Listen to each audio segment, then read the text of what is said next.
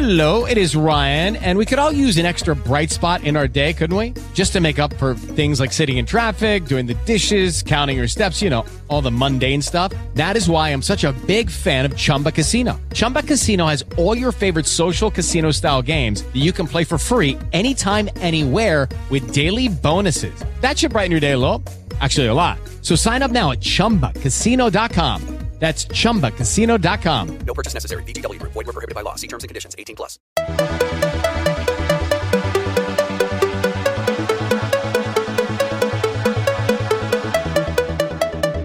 Excelencia Unique.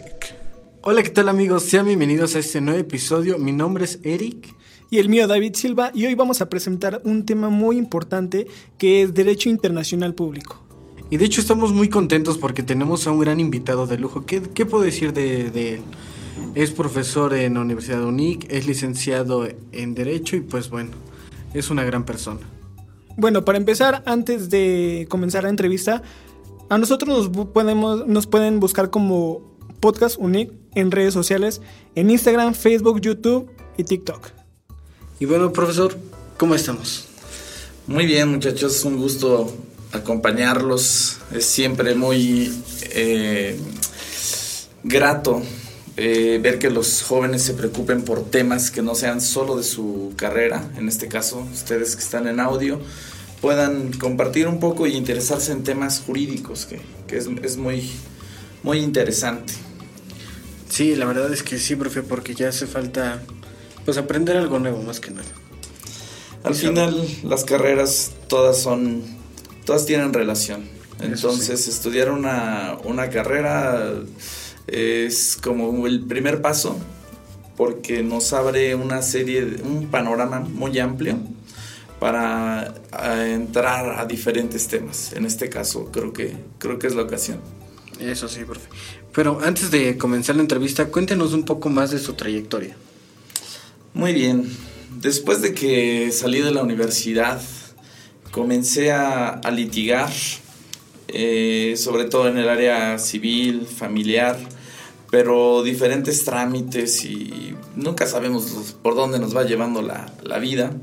Este, terminé dando clases, eh, incorporé al servicio público y bueno, de estas experiencias este, he tratado de de ir enriqueci- enriqueciendo mis clases para que el- al alumno le sirva un poco. Pues, de alguna forma podemos contribuir en ello. Pues creo que, creo que esa es una, una, la parte que yo puedo hacer. Exacto. Y bueno, dando comienzo a la entrevista de Derecho Internacional Público, ¿qué es, bueno, para empezar, qué es el Derecho Internacional Público? Bien, el derecho internacional público es una rama que tiene mucho tiempo de existir. Desde que los primeros pueblos tenían algún tipo de contacto, tuvieron que fijar una serie de reglas. Y bueno, los, los antecedentes son muy remotos. Este, desde las primeras civilizaciones y estos intercambios que tuvieron, y ahí ha venido evolucionando hasta lo que en la actualidad se entiende como un, un nuevo derecho internacional público que parte de nuevas relaciones entre actores de derecho internacional. Ok. Yo le tengo una pregunta muy importante que dice así, ¿cuáles son los elementos constitutivos de un Estado? Bien, en el derecho internacional público, la figura central durante mucho tiempo se ha entendido como, como esta figura del Estado, entendido como un, un una organización jurídico-política de un conjunto de personas sobre un territorio determinado bajo un de poder de dominación. De aquí se desprenden los tres elementos fundamentales, que serían territorio, población y gobierno. Sin embargo, en la teoría hay algunos autores que reconocen sobre todo la idea de soberanía, que es única del Estado, y algunos le incluyen el, el orden jurídico. Los estados modernos son estados democráticos de derecho, o por lo menos eso pretenden, y entonces el, el elemento jurídico, el orden jurídico, también lo consideran muchos como un elemento central. Podríamos concluir así, territorio, población y gobierno como elementos fundamentales, pero acompañados de la idea de soberanía y de su orden jurídico. También tengo otra pregunta que dice, ¿cuáles son los tres posibles supuestos en la asociación de estados sobre los tratados? Muy bien. De entrada tenemos que aclarar lo que es una sucesión de estados. Una sucesión de estados se da cuando un estado desaparece. Que esto no puede ser en la realidad. Un estado no puede desaparecer. No es, no es un acto de magia. Pero hay diferentes causas por las que puede desaparecer. Que sea invadido por otro estado, que se divida en varios más. Este, y bueno, ¿cuál es el efecto de esto respecto de los tratados que ya haya firmado ese estado? Si un, estado ya firmó tratados internacionales, hay tres teorías. La primera teoría es la teoría de la continuidad. Esta nos dice que aunque el Estado que firmó el tratado hubiera desaparecido, cualquiera que fuera la figura que lo sustituya, debería de continuar con los tratados que éste hubiera celebrado. Esa es la más aceptada, la teoría de la continuidad. Hay otra teoría que es la de la nulidad o desaparición, que dice que una vez que desaparece un Estado, sus tratados también desaparecerían. Esta no es muy aceptada porque facilitaría o serviría como excusa para incumplir o salirse de los acuerdos. Y hay una tercera teoría que es de la ratificación, que plantea la situación de que si un Estado llegase a desaparecer, tendría o debería continuar con los tratados, pero con el requisito de que los ratifique en su nueva condición. Un ejemplo, la ex Yugoslavia, que se dividió en diferentes estados, este, podría continuar con sus tratados, pero ahora lo tendría que ratificar como este, Bosnia o, o cualquier figura que hubiese adquirido. Okay. Otra pregunta, profe. ¿Constituye el reconocimiento un requisito para la existencia de un Estado? Bien. Los. La teoría nos dice que no. El reconocimiento eh, no es un. Recordemos que no es un acto formal no hay un acto específico, una manera específica en, lo, en la que los estados reconozcan a otro estado. Diríamos entonces que formalmente no lo es, pero materialmente sí. ¿Por qué?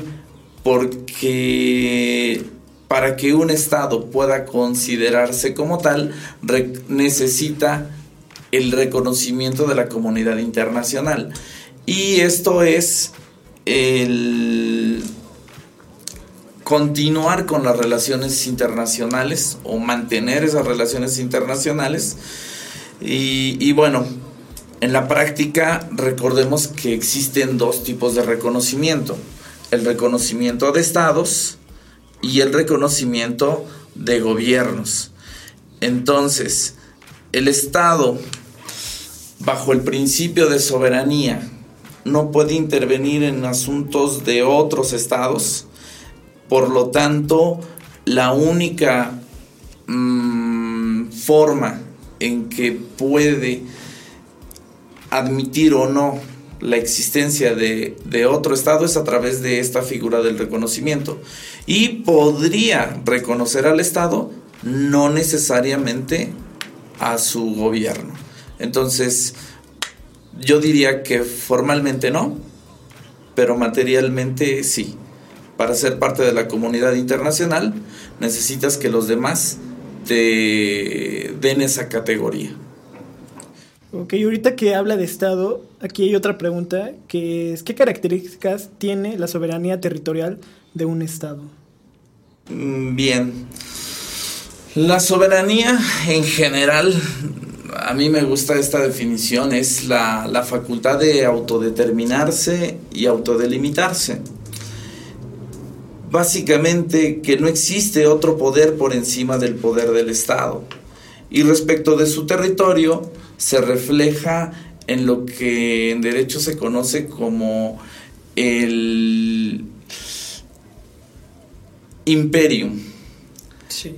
Esto quiere decir que ese espacio físico que, que es, que es el territorio solamente reconoce una autoridad, que es la autoridad del Estado.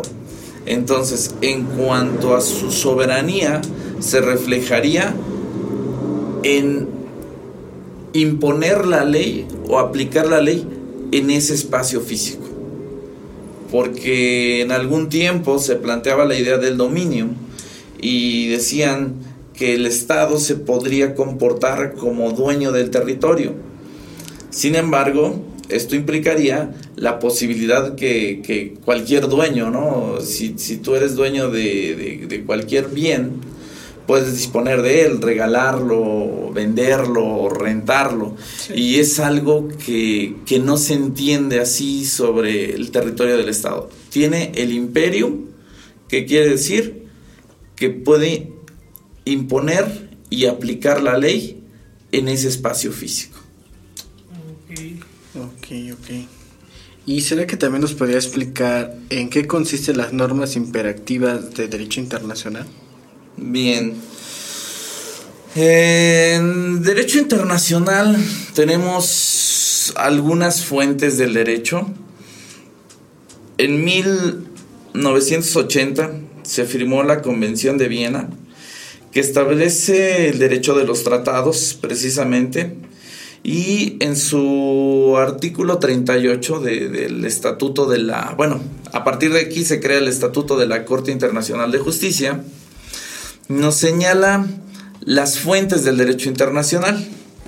Como principal, primera fuente, están las convenciones internacionales, los, los tratados, la costumbre internacional, los principios generales del derecho, la jurisprudencia y algunas otras más por ahí que tenemos que sería la, la equidad y bueno.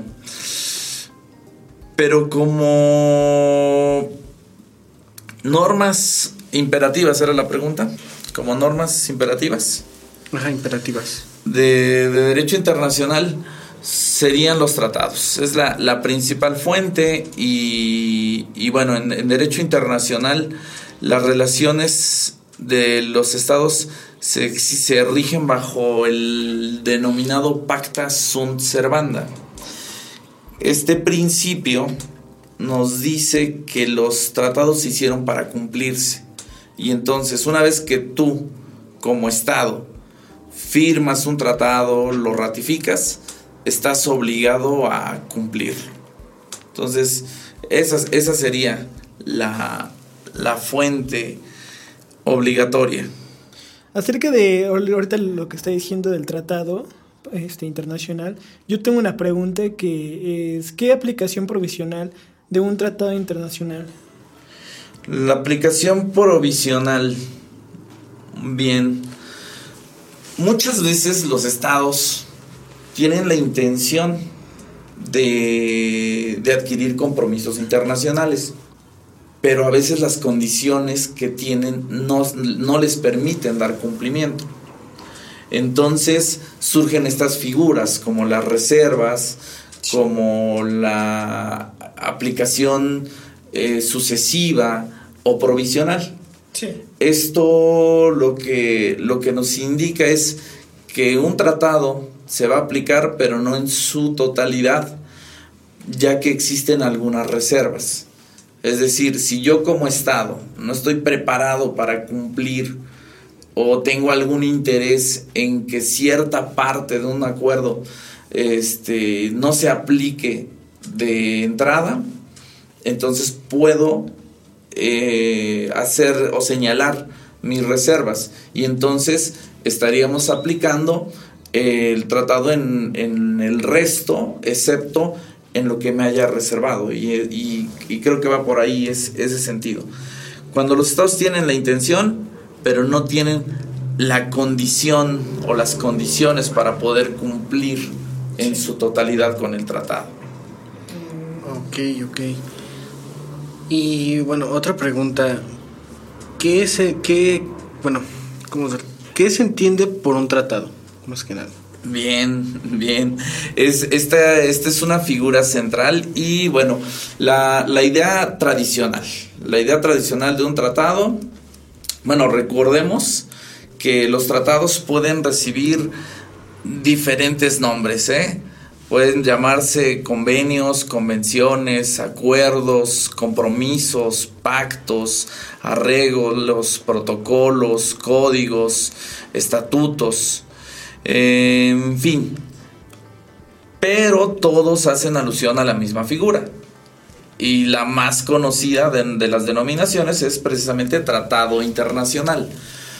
Anteriormente se definía el Tratado Internacional como un acuerdo celebrado entre estados. Decíamos al principio de la entrevista que la principal figura del derecho internacional ha sido y sigue siendo el Estado, pero no es la única. Y cada vez hay más actores en el, en el derecho internacional. Podemos identificar los organismos internacionales, las ONGs, que han tenido un número creciente y que han venido ganando terreno en diferentes aspectos. De hecho, en muchos han sobrepasado al Estado. Entonces, ahora podemos entender como tratado internacional estos acuerdos que se firman entre sujetos de derecho internacional, considerando al Estado, a las ONGs, a las organizaciones internacionales e incluso en muchos casos hasta los individuos. Ok, ok. Bueno, y una pregunta rápida. ¿Qué son las ONGs? Bien, una, una ONG, eh, organización no gubernamental, es cualquier organización de la sociedad civil que enfoca sus esfuerzos para atender un problema, eh, no sé si sería sea correcto, global o colectivo. Cuando, cuando hay personas que están preocupadas por el medio ambiente, que personas que están preocupadas por combatir la pobreza, por la protección de los animales, por este mejorar este situación de los discapacitados, en fin, hay un sinnúmero este y estos pertenecen a la sociedad civil. Eso hay que, eso hay que distinguirlo, que, que los miembros de estas ONGs son miembros de la sociedad civil. Este, podríamos hablar de, de esto.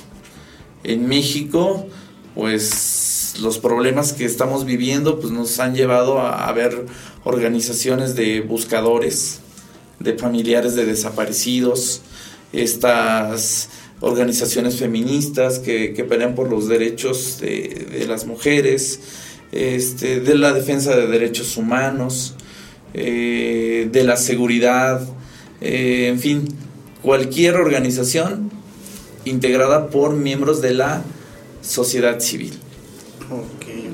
Y es por este, ahorita regresando a la pregunta anterior, acerca de los tratados, ¿usted, usted cómo clasificaría los tratados? Bien, eh, la clasificación de los tratados, la clásica, los divide solamente eh, en bilaterales, cuando están, bueno, de acuerdo al número de partes, serían bilaterales y multilaterales, cuando son dos, dos partes que lo firman o cuando son tres o más.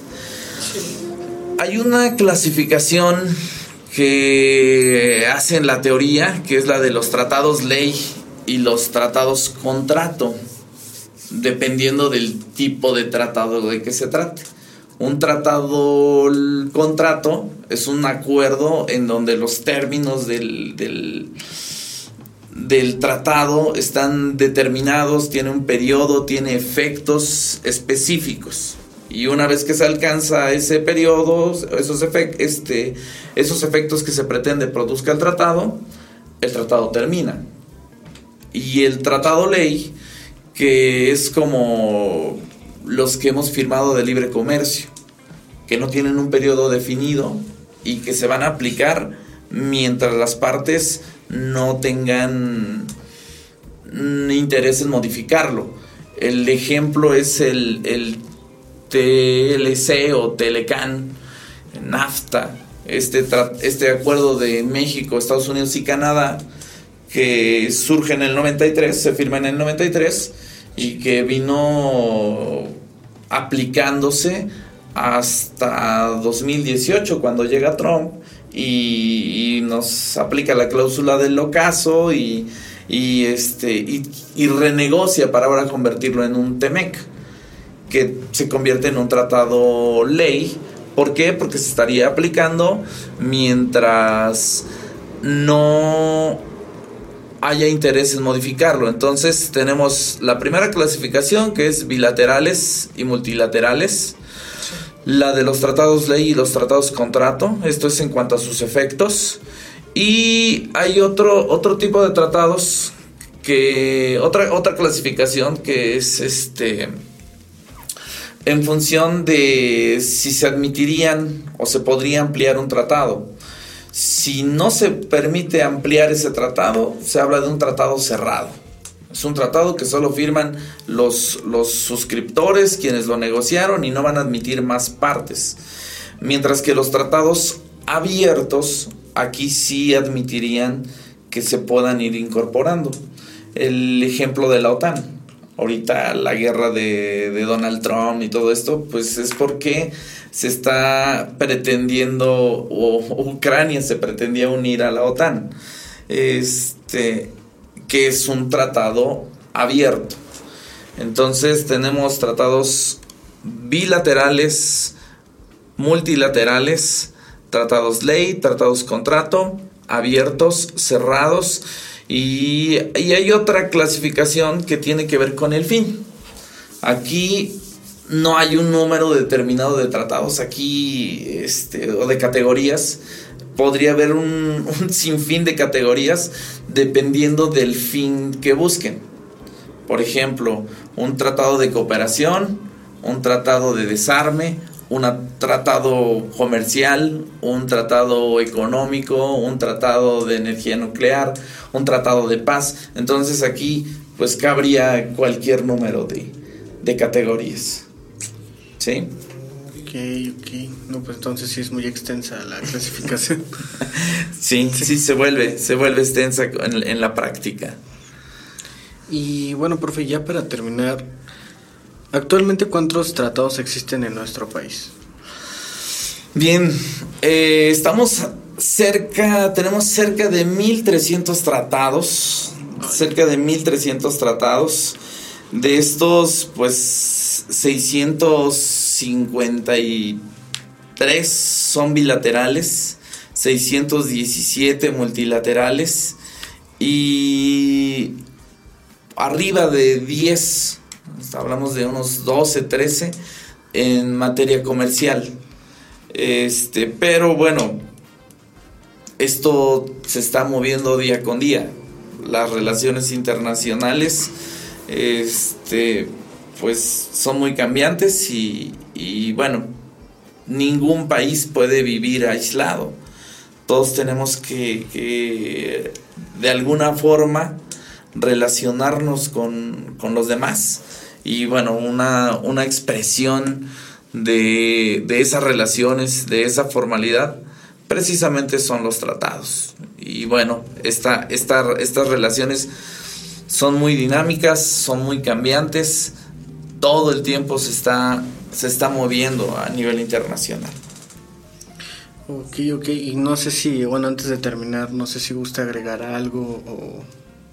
No sé, para las personas que nos están oyendo. Bien, pues En cuanto al derecho internacional, es muy común que la mayoría de nosotros lo veamos como algo lejano. Sin embargo, los efectos de estas políticas exteriores, de este, de este derecho internacional, se ve reflejado en nuestra vida cotidiana. Un ejemplo que, que yo les, les pongo a mis alumnos es cuando tú vas al súper y buscas un vino, buscas un queso, un lapicero, un celular, este, vas a encontrar en el mercado una serie de opciones eh, muy vasta, ¿no? Me gusta hablar del vino, ¿no? Y, y puedes encontrar vinos mexicanos, pero también puedes encontrar vinos argentinos, chilenos, franceses, italianos, eh, en fin, de todo el mundo. Y esto no sería posible si no hubiera un, un, tratado detrás de todo esto. Hace unas décadas, este, y bueno, la- la- las personas de mi generación lo conocimos, eh, existía muy marcado esta, esto que era la, la fayuca. La, la famosa fayuca no era otra cosa que mercancía de contrabando, porque México no tenía acuerdos de intercambio comercial que le pudiera este, precisamente traer mercancías de cualquier parte del mundo fácilmente. Entonces, para que una mercancía nos llegara, podían pasar años, incluso décadas, este, de, de- de cosas, sobre todo tecnológicas, que, en otros países ya las tenían, ya las superaron, ya las estaban este, desechando y que para nosotros llegaban como la novedad. Entonces, esta política exterior que cambió, este acuerdo comercial, estas relaciones que nos permiten ahora tener mayor contacto con nuevas ideas, con nuevos desarrollos, con la comunidad internacional y que se vino a, disparar con, el Internet, pues es mucho, mucho de ello gracias a este, a este ejercicio de la política internacional. Pues es- ese sería mi mensaje, considerar que el derecho internacional nos está produciendo efectos todo el tiempo en, en nuestra vida cotidiana. Ok, la verdad es que parece demasiado interesante el derecho internacional. Y pues no queda más que agregar, más que... Sí, fíjense, en la, en la escuela es una, es una materia de las bonitas, yo les digo a mis alumnos, mientras que en otras materias este, te, te ves ahí involucrados con cuestiones políticas, sociales, intereses. En, en el derecho internacional no. Esta, esta parte de, de cómo debe de relacionarse un Estado con otro, cuáles son las reglas que rigen esas relaciones, cómo se pueden solucionar conflictos, en la teoría es, es de las más bonitas, este, aunque sabemos que la práctica cambia muchas cosas. En sí engloba todo, ¿no? Eh, Pues en, en el derecho, en el derecho, dentro de las diferentes clasificaciones, hay una clasificación de que, que lo divide en exterior o internacional e interior. Y sí, digamos que no se puede eh, limitar a, a ciertas, a ciertos temas. Puede entrar a cualquier tema que ahora a nivel internacional, pues México está subido a esta mm, interacción entre, entre países, eh, vamos a decirlo así, libres, que lo que buscan es mejorar nuestras, nuestras condiciones de vida. Al final el derecho es, ese es su fin, esa es su meta. Que las personas vivamos de una mejor forma. Y bueno, en el caso del derecho internacional, que sea acorde a parámetros internacionales, mm, este, a parámetros eh, internacionalmente aceptados. Y bueno, creo que, creo que es un acierto que, que nos sumemos al progreso eh, con sus errores, con sus cosas cuestionables, pero la intención de, mejorar, este, que al final se reflejará en, nuestro, en nuestra forma de vivir. Ok, ok, ok. Y bueno, eso fue, bueno, por parte de nosotros fue toda la entrevista que le tenemos preparada para usted. Espero que pues le haya gustado también, principalmente a usted, más que nada. Pues los felicito muchachos y los invito a que sigan esforzándose estos, estos ejercicios ¿no? este, para, su, para su práctica en, en el ejercicio profesional. Muchas gracias, profesor. Muchas gracias por haber venido. Bueno, y síganos en todas nuestras redes sociales como Podcast Unit en Facebook, TikTok y Instagram. Y no se pierdan el reto que le tenemos preparado a nuestro invitado. Sin nada más que decir, me despido. Y, muchas por- gracias por acompañarnos. Y muchas gracias por, por venir. Muchas gracias, profe. Un gusto.